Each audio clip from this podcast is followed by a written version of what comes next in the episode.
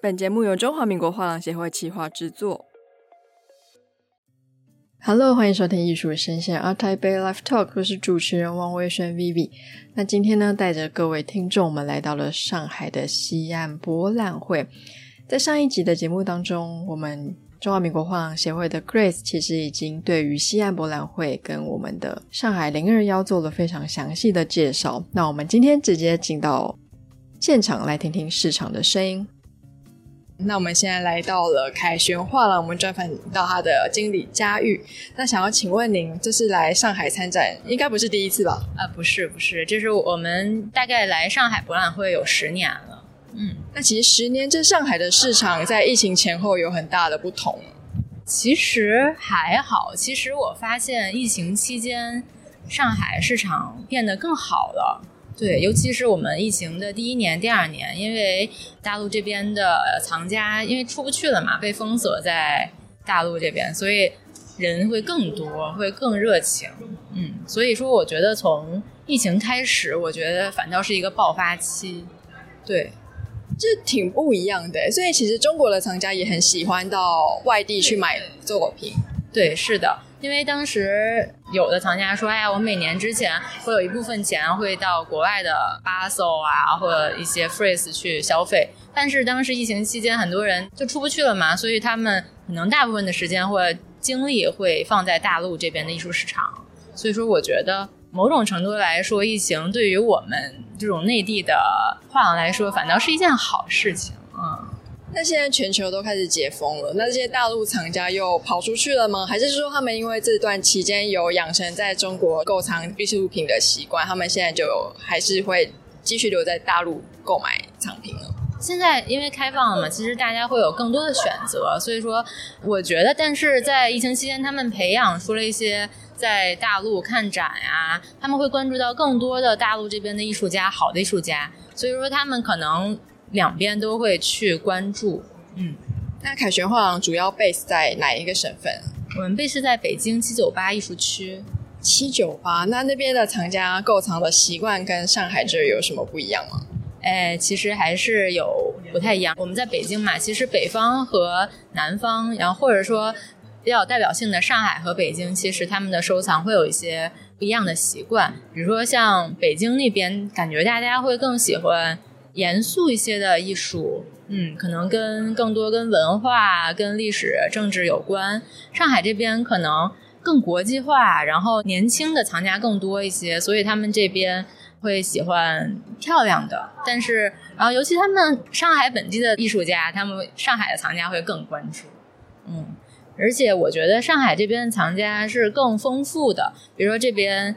很多消费级的画廊聚集在上海这边，所以说也会有一些消费型的藏家，对，所以说可能价格相对便宜一些的或者贵一些的接受度就会更高。嗯，那我现在有听一些藏家说，现在在中国大陆更喜欢买的是自己本土的艺术家，会有一点不太喜欢外来的艺术家。那您自己有观察到这样的现象吗？没有啊，我觉得，因为像上海、北京很多国际的大型的画廊。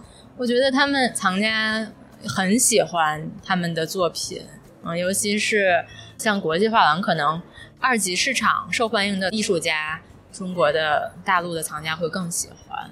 是哇，那这次是只有在西岸展吗？还是在零二幺也有展？对，我们零二幺西岸都有，但是今年我们是第一年参加西岸。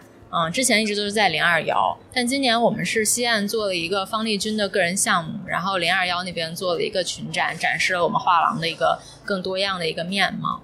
嗯，好，非常感谢您，谢谢，呀，谢谢。那从刚刚的内容我们可以知道，凯旋画廊它是第一次来西岸，但不是第一次来上海展览了。疫情期间，上海的市场好像对他来说觉得比较好。上海的藏家呢，他也非常喜欢购藏国外的藏品。而至于上海的年轻藏家呢，他们喜欢更多元化、更漂亮的作品。相较起北京哦，北京就他的分享来说，觉得好像比较喜欢一些比较风格严肃的艺术品。那根据他的分享，他也提到了中国的藏家并没有比较喜欢本土的艺术品哦，他们也蛮喜欢收藏国外的艺术品。我们现在走到了玉兰堂，我们碰到了哎，莉莉，莉莉对。莉莉是在玉兰堂担任什么职位呢？对，我是资深经纪人，在这个画廊已经做了十二年了。十二年呢、啊，肯定非常资深，要访问一下您哦。那玉兰堂今年是第一次来西岸吗？呃，我们不是第一次了，这是已经呃第四次来西岸了。那之前有去零二幺吗？还是今年有没有另外一次？零二幺我们一直有参加，从来没有落过任何一届。那如果同时参加两个艺博会，又在同一个时段，在布展或者是策展方面有什么样不一样的策略吗？呃，零二幺我们注重的是，就是我们全部的艺术家都会给他们有一个呈现的方式。然后这边呢，反正每年我们都会做一个年轻艺术家的个展项目，或者我们成名的艺术家，像我们之前做过尹朝阳老师，然后我们去年做的高宇，就是八零后非常重要的一个艺术家，然后今年做的是严品清，也是目前我们非常受欢迎的一个八零后的艺术家。玉兰堂其实好像在北京跟上海都有据点嘛，对不对？对对，是的。那你有观察到在不同的地区那边的藏家喜欢的口味会不会有点不一样？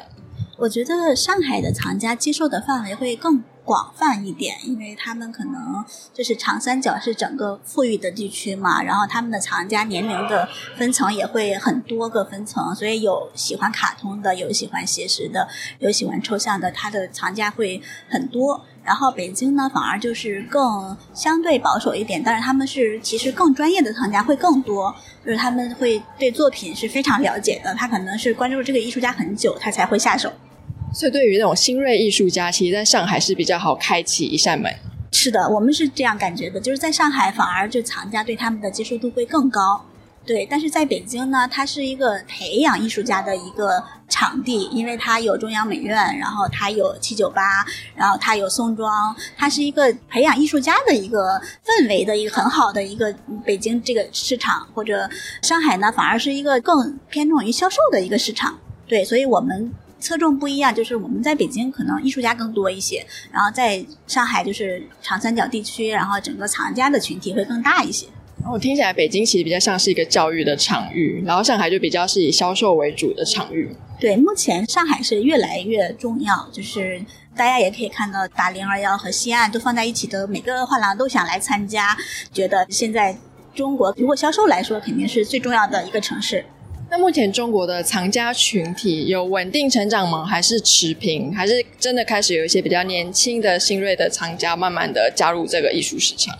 呃，我觉得是一直在稳定增长的，而且年轻的九零后的藏家会非常非常多，而且我们画廊来说是每年的九零后的藏家会增长大概百分之七左右这样。对，我们是觉得是九零后越来越多，而且他们非常专业，而且他们有国际视野。那像因为我们台北会碰到一些老藏家慢慢不出来了，上海这边也有碰到类似的现象。呃，我觉得老藏家不出来肯定是有的，对，比如说他收藏的体量很大了，这个可能没有地方放啊，或者家里墙面已经挂满了呀，这都是一个很重要的一个因素。但是我觉得只要他在艺术品上面获利了，然后他后面肯定还会再持续关注更年轻的艺术家。是，那现在新锐艺术家这么多，非常多嘛，因为每年都有很多美院的学校毕业，那不知道在画廊经营策略上要怎么样找到您觉得合适的新锐艺术家？呃，新锐艺术家，因为我们其实有一个嗨二十一新锐艺术市集，然后我们每年都会找一些年轻的艺术家参加我们这个市集，大概有一百多个艺术家。然后其实通过各种方式了，比如毕业展呀，然后什么小红书呀，然后别的艺术网站呀，或者说你去拜访艺术家的工作室呀，都可以找到新的年轻的艺术家。谢谢。那方才玉兰堂的分享来为大家总结一下哦，他们也不是第一次来西岸了，是第四次到我们的西岸，从来都没有缺席过上海的零二幺展览。那在参加两个艺博会，他们有哪些布展策略呢？那根据他们的分享，他们也提到了新锐的艺术家在上海的接受度比较高，北京对他们来说更像是一个教育的场域，上海呢则是一个销售的场域。年轻的艺术家还是都有在稳定的成长。真的是非常有意思的分享。我们现在走到共同艺术中心，我们见到这位啊大哥是，我是共同艺术中心的画廊主理人。我们画廊呢是在北京，这次给叶恒贵老师带来了他的个展，欢迎大家来我们这个殡仪馆幺三零看展览。失敬失敬，因为通常主理人看起来都会比较威严一点，因为您看起来太亲和了，不好意思，不好意思。哎，那共同艺术中心今年也有参加我们的 ART TAIPEI 嘛，对不对？是的，是的，刚刚从台北回来，台北的氛围特别好，我见到的很多藏家都很认真的去问问题，很认真是提一个一个问题，并且很耐心。我特别喜欢，虽然我是第一次去台北，但是我们已经参加了，我们共同艺术中心参加台北已经有五次了，啊、呃，但是疫情三年，然后就没有去参加，今年又再次去台北。呃、那您今年在西岸，然后今年也在台北，有没有感觉到两边的艺术氛围或者藏家的轮廓有没有什么不一样？呃，我感觉藏家不一样。因为我感觉西岸这边的刚刚开了没多长时间，人呢比较快，看的节奏比较快，走的比较快。台湾的就走的比较慢，他会很认真，这是我非常喜欢的。特别是 VIP 的第一天、第二天，台湾那边的藏家都质量非常高。是，那您 base 在北京嘛，对不对？那北京跟上海的藏家口味有不一样吗？呃，北京呢，因为是一个首都嘛，然后呢，它是有区别的。我感觉上海这边的调性可能更国际化一些，应该现在。然后北京呢，它是长久的一些收藏体系，或者一些很长的收藏呃人，呃，可能他会考虑不一样。哦，是。那我之前也有访问过，就是几家画廊，他们其实蛮一致的调性是零二幺，就是放联展，然后我们西岸就放个展，这是一个什么不成文的规定吗？还是没有没有没有啊？因为可能零二幺和西岸同时展嘛，同时展的话，呃，那么你要怎么考虑这两个展览？可能带不一样的艺术家，因为来看展的可能也会看零二幺，也会看西岸。所以呢，他会考虑不一样的艺术家来参加这两个展览。哦，是。那我之前有访问到一些国外的画廊主啊，他跟我分享说，他觉得这几年的中国市场好像比较倾向于支持中国本地的艺术家，就是对于外来的，好像支持度相对来说比以前低蛮多的。那您自己有这样的观察吗？我没有，我觉得现在中国应该是越来越有国际化。做我们画廊也是做中国的本土的艺术家，比如叶恒贵老师的，也有韩国的艺术家全能老师的、金准之老师的。这次金准之老师带到台北去就特别受欢迎，带了五张去，应该卖了四张，只有一张大的没有卖。嗯，这样子。是，感谢您，谢谢。谢谢 那其实共同艺术中心他们也有来参加我们的 ART TAIPEI。也分享了参与西岸跟台湾 ART TAIPEI 的藏家有哪里不一样。那根据他的分享，他也提到了这几年的中国市场并没有比较倾向中国本地的艺术家，反而是越来越国际化了。那我们现在来到上海的西岸展馆，我们看到一个，哎，也是来自于台北的画廊，叫做正义美学空间。嗯、您是负责人吗？是，我叫 Jenny 前胡佳琪，英文名字叫 Jenny。哦，Jenny，你听起来有一个很特别的英文口音。对，因为我是在美国出生，然后香港长大，然后我先生是台湾人。当初为什么会想要开画廊？哦，那个时候我有个朋友，他就介绍一个艺术家叫做 Makoto Fujimura。然后呢，我认识了 Makoto Fujimura 之后，我就觉得为什么跟这个人讲话，我的心会感动，我的心会好像感觉被触碰到，因为他说他画的作品。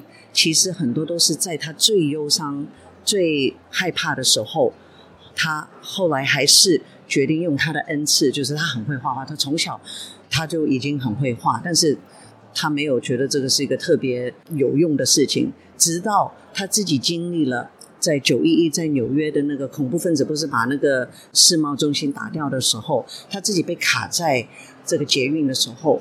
然后呢，也非常害怕，不知道自己家人有没有活下来。然后真的后来很感恩，后来活下来，呃，就是大家都没有失去生命。但是他认识很多艺术家，很多的朋友都在那个时候，you know, 有家人啊、失去生命或者怎么样。那在那个时候有很多的忧郁症啊，很多的这种叫做什么灾后的这种创伤的症。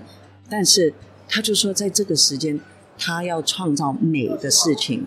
或者是充满盼望的这样子的题材来安慰人，然后是可以去啊、也激励大家，也是把自己的创意可以发挥出来。那他就是也常常会去不同的大学去跟艺术家分享这样子的一个讯息，所以我觉得在我们现在的世界是这么多的征战在发生，这么多的黑暗，其实我就是会很希望可以看到不同的艺术是给人盼望的，不同的艺术是可以安慰人心的。因为我很少听到有人是因为被一个艺术家感动，然后跑去开画廊。那我刚刚从旁就听到这样的故事，就是哎，很特别。对，比较不是。啊，我大概比较感性，然后也就是想说，我自己开始是收藏家的身份嘛，然后也因为我收藏了，也有旁边的朋友也有开始收藏，然后我就后来因为这样子，我就觉得哎有信心，maybe 我可以介绍给更多的人，然后我也很感动，就是说他讲的两个比较常常讲的题材，除了给人盼望，就是 slow art 慢艺术。因为现在的节奏太快了，常常我们都没有时间去沉淀或者去思考。现在 AI 也好，我们手机 digital 数位都弄得我们越来越好像事情都做不完。然后他就说：“No，我们这些人类，我们与生俱来是有个需要是 rest。那假如你的艺术品是可以帮助你去沉淀，帮助你去 rest，所以它叫做 slow art。所以他在他常常说：你来看我的作品。”请你要花十分钟来让你的眼睛去适应那个光，怎么样折射在这些的颜料，因为他的作品都是天然矿物颜料或者是一些的金箔银箔。那 so that's slow art and then culture care. Culture care 是什么意思？就是他很在意更在乎，他每一次分享也是说，我能够创作之前，我要先致敬所有的工匠、所有的师傅，他们磨这些天然。颜料也好，他们去做这些的毛笔也好，都是世世代代几代传承的。那我们假如说，哎，为了要很快，我就随便用这些颜料，那我的 business 就又少了，那就开始绝产了。所以，的确现在看到很多文化这种很宝贵的知识、很宝贵的这些技术就失传了，就很可惜。那就好像失去人类人 human 啊，因为我们 human culture 嘛，它的文化就 humanity。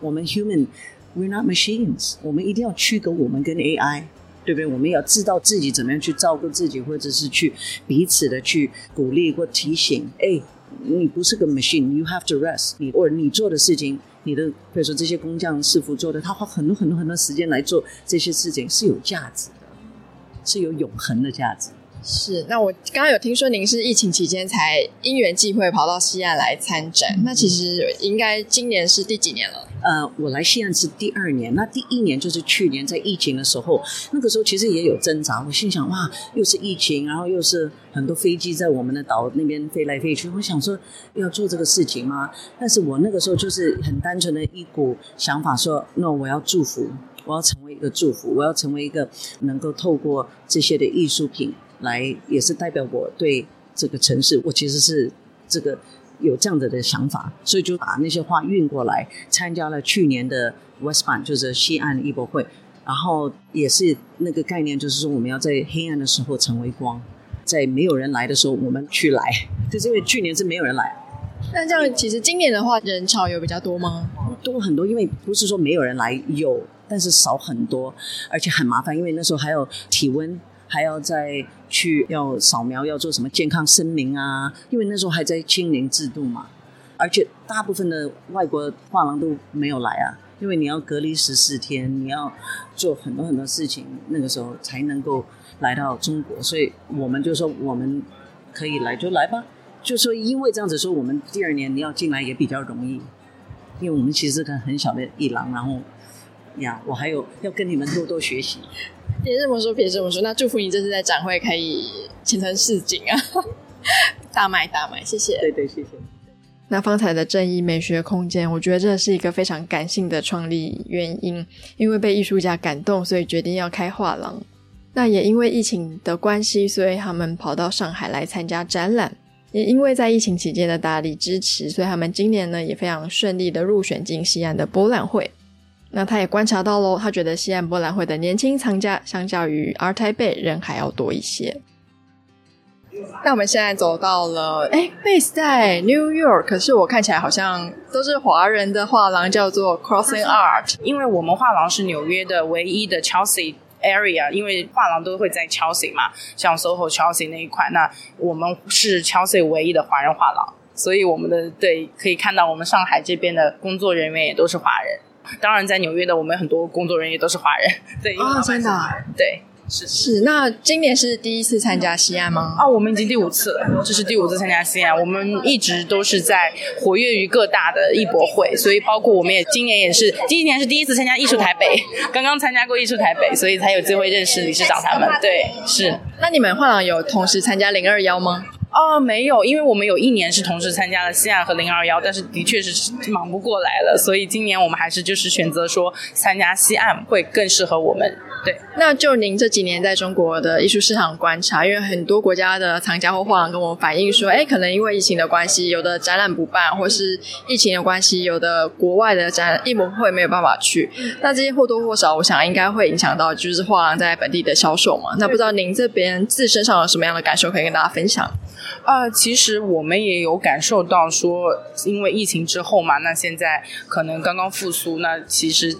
可以看到今年的艺博会啊，包括展览都开了非常多。那我们也是慢慢的在回到，就是说，因为我们也是经历了疫情，但我们一直在做展览。那我们现在就是可以有机会多跑一跑各国，然后多跑跑不同的城市去参加艺博会。我们觉得，嗯，虽然可能整体现在来看经济形势没有特别好，但我们还是对艺术行业有信心。对，因为我们也是从零八年就开始做的画廊，所以也是很长时间了。那除了上海，您这边还常跑哪些城市啊？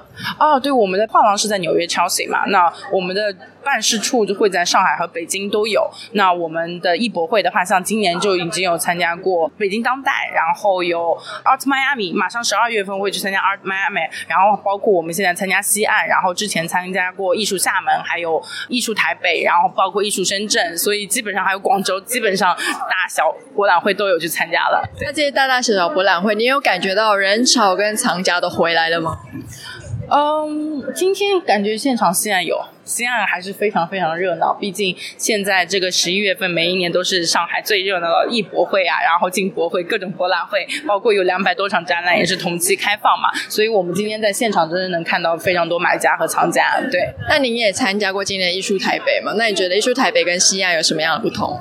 嗯。我觉得可能藏家其实是差不多，但是可能西岸这边的年轻藏家还会再多一些。对，因为有很多像年轻的潮人啊，或者他们自己做品牌、自己创业，也会买很多艺术品，所以可能年轻度上面西上海西岸还会再再更年轻一些。当然也有很多就是资深的藏家。对，谢谢。那艺术生鲜 ART TAIPEI Live Talk 这个节目就到这边告一段落，希望你喜欢这样子的市场采访与分析。下一集我们将跟大家来分享马来西亚、印尼等东南亚市场现况，请持续锁定我们的艺术生鲜 ART TAIPEI Live Talk，我们下次见喽，拜拜。